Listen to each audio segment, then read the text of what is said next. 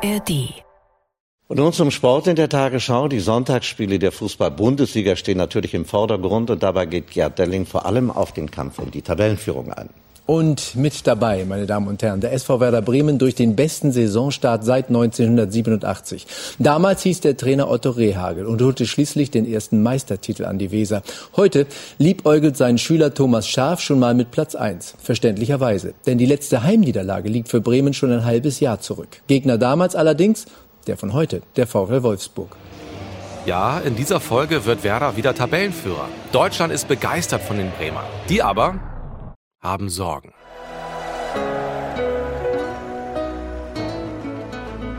Willkommen im Oktober 2003, ein Monat, der vieles auf den Kopf stellt.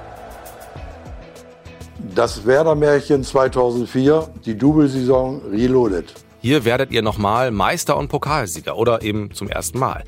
Wir erzählen die erfolgreichste und schönste und aufregendste Werder-Saison überhaupt in Echtzeit nach. Jeden Mittwoch bekommt ihr eine neue Folge in der ARD Audiothek. Ich bin Moritz Kasserlet und in dieser Woche vor 20 Jahren verbringe ich viele, viele Stunden im stickigen Keller beim Trainerlehrgang. Ich mache die B-Lizenz oder wie sie jetzt heißt, C-Trainer. Das bedeutet ganz viel Theorie in Bremen Nord, unten im Vereinsheim der SG Marcel, ohne Handyempfang. Super. Ich also im Keller, Werder ganz oben.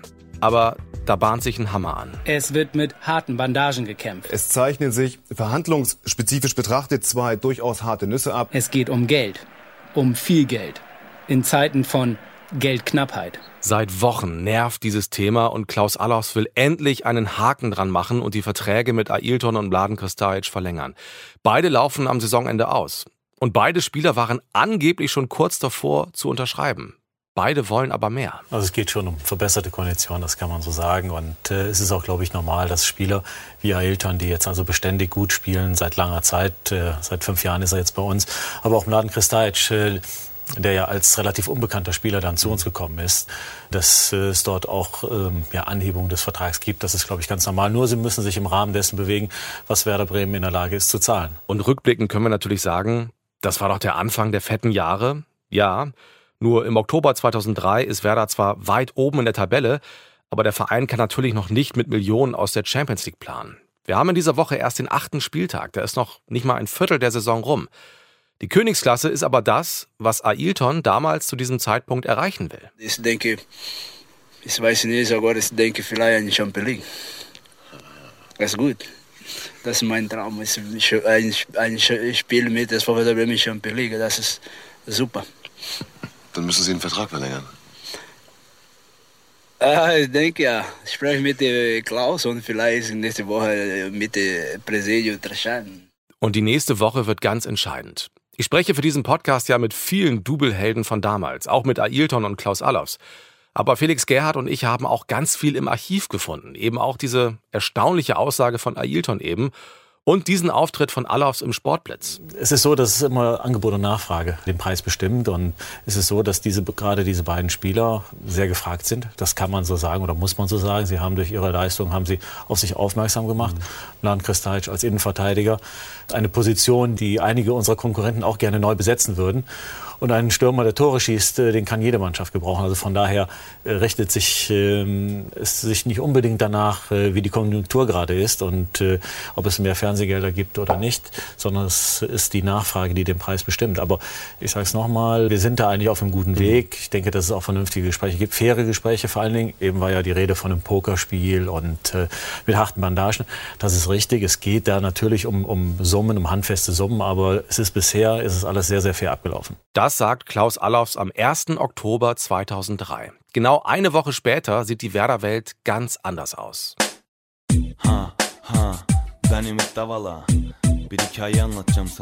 Noch ist alles super an der Weser. Die Mannschaft spielt gut, ist erfolgreich und die Neuzugänge sind eingeschlagen. Mit und über Andi Reinke und Valerian Ismail habe ich ja schon gesprochen. Und dann ist da noch Ümit Davala, der türkische Nationalspieler ist rechts in der Viererkette sofort gesetzt und Fanliebling. Er ist von Inter Mailand ausgeliehen. Gut, ich bin in die Mannschaft gut aufgenommen worden. Ich habe äh, keine Probleme gehabt in den ersten Tagen. Und ich glaube, ich werde auch keine Probleme haben, weil ich fühle mich wohl. Auch in Bremen, auch äh, mit der Mannschaft zusammen. Und ich hoffe, dass es sich das in, in der Bundesliga auswirkt, weil wir haben echt eine gute Truppe zusammen. Die Freundschaft ist echt hochkarätig und das kann man auch fühlen in der Mannschaft, weil äh, die positive Energie strahlt sich aus in der Mannschaft und das ist ganz, ganz wichtig auch für die Saison. Okay, ich muss ein bisschen was erklären. Ümit Davala ist türkischer Nationalspieler, ist aber in Deutschland geboren und aufgewachsen. In Mannheim. Und das hört man ja auch.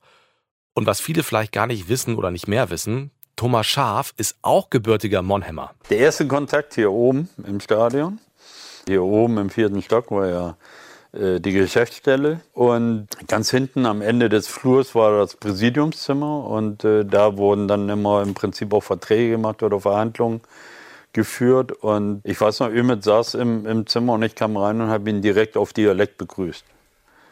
Und da hat er auch erstmal so gestutzt und ja, war sehr überrascht und äh, war aber schon mal ein guter Kontakt. Und Ümit war sowieso eine, eine Rakete. Er war schon, schon ein besonderer Typ, war schon ja, auch so mit seinem Statement so, ne, ich bin hierher gekommen, um Meister zu werden und so, das hat er ja wirklich rausgeknallt. Ne? Und mhm. ich kannte ihn eben so auch, sag ich mal, was seine Frisur anging von der Weltmeisterschaft mit seinem Irokesenschnitt da und äh, wie er dann über die rechte Seite gezogen ist, eigentlich ein Offensivspieler, ein Außenspieler, der Richtung Tor gegangen ist, der dann nachher eben die Verteidigerposition eingenommen hat und großartiger Spieler war, der, der uns eine Sicherheit gegeben hat, wo ich immer gesagt habe, den kannst du anspielen, der Ball ist safe. Der gibt keinen Ball mehr her. Also bevor ein anderer den Ball kriegt, haut er erst noch mal ein paar um. Äh, der verteidigt den bis, bis aufs Letzte und äh, so hat er, hat er gespielt über die Saison mit einer Überzeugung, mit einem, einem Selbstbewusstsein was uns unheimlich gut getan hat. Und äh, trotzdem mit seiner lustigen äh, Art und Schlitzohrigkeit natürlich auch. Ne? Der hat schon ein bisschen was vom Leben auch, auch mitgenommen und so, aber ein super Typ. Ich glaube, niemand weiß, wie es klingt, wenn Sie Monhemmel sprechen. Ja, das werden Sie jetzt auch nicht hier hinkriegen. Ich dachte, Sie würden einmal uns... Nee, nee, nee, nee, den lasse ich mal raus. Nee, nee, den lasse ich mal raus. Schade. Ja, Davala war bei der WM 2002 mit der Türkei einer der Shootingstars, damals noch mit Irokesenschnitt. Mit Galatasaray ist er UEFA-Cup-Sieger und viermal türkischer Meister geworden. Er ist Erfolge gewohnt. Und Klaus Allofs hatte das ja gleich in der ersten Folge schon erzählt. Davala hat im Sommer 2003 bei seiner Präsentation in Bremen gesagt, ich will mit Werder Meister werden. Also er ist nicht nur auf der rechten Außenbahn forsch unterwegs. Also ich weiß nicht, wie es mit der Vereinsphilosophie ist, aber äh, in, wenn ich in einen Club gehe, muss es ein Club sein, der Ziele hat. Und äh, das habe ich bei Bremen gesehen. Wir haben echt eine gute Truppe. Wir haben gute Fußballer in der Truppe, die auch gut Fußball spielen können. Da kann jeder jeden ersetzen. Und ich denke, dass wenn wir äh, uns in der Bundesliga Punkt für Punkt äh, weiter steigern, dass wir auch durchaus große Chancen haben um den Meistertitel. Und musikalisch ist er auch. 2004 haut er ein Rap-Album raus.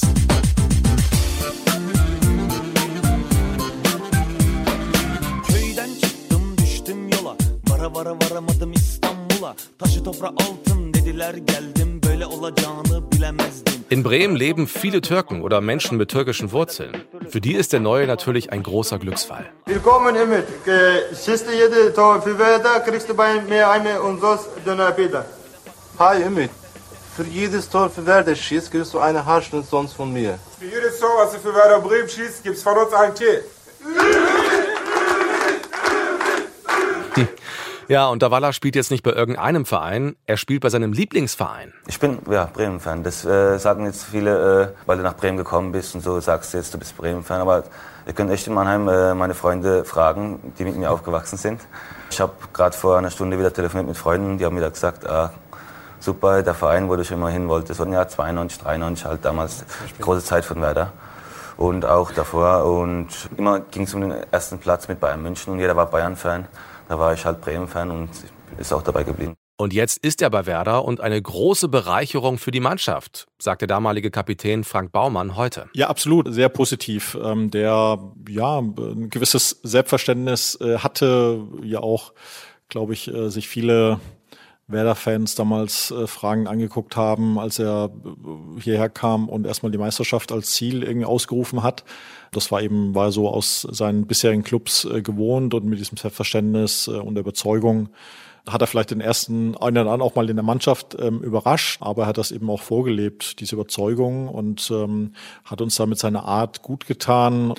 Ansonsten kann ich mich noch sehr, sehr gut daran erinnern, an das Kreisspielen mit Ümit der Waller, äh, mit Thomas Schaf, ähm, die dann beide im mannheimischer Dialekt ähm, miteinander kommuniziert haben, kein anderer ein Wort verstanden hat, aber man das bei beiden gar nicht so sehr auf dem Schirm hat, dass sie aus, aus Mannheim letztendlich kommen und den Dialekt noch sehr, sehr gut ähm, auch kon konnten. Und dementsprechend ähm, wir auch ja, immer wieder auch einiges zu lachen hatten. Im Herbst 2003 wird Werder Davala von Inter Mailand fest verpflichten. Leider nicht für lange. 2005 verletzt er sich kompliziert an der Hüfte, was letztlich sein Karriereende ist.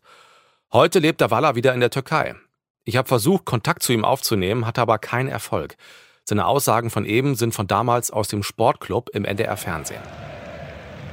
Es ist übrigens auffällig, wie oft die Topspieler der Vereine damals noch in Fernsehshows zu Gast sind. Gleich hören wir noch einen.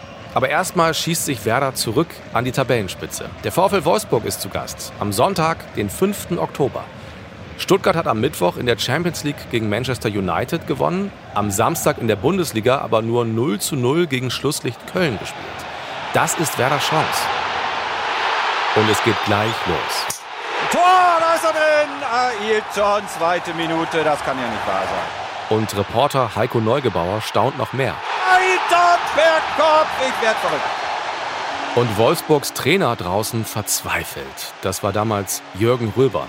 Kennt ihr noch? Wenn der Ailton einmal weg ist und der wird gut angespielt, dann kannst du da, weiß ich nicht, Ben Johnson hinstellen.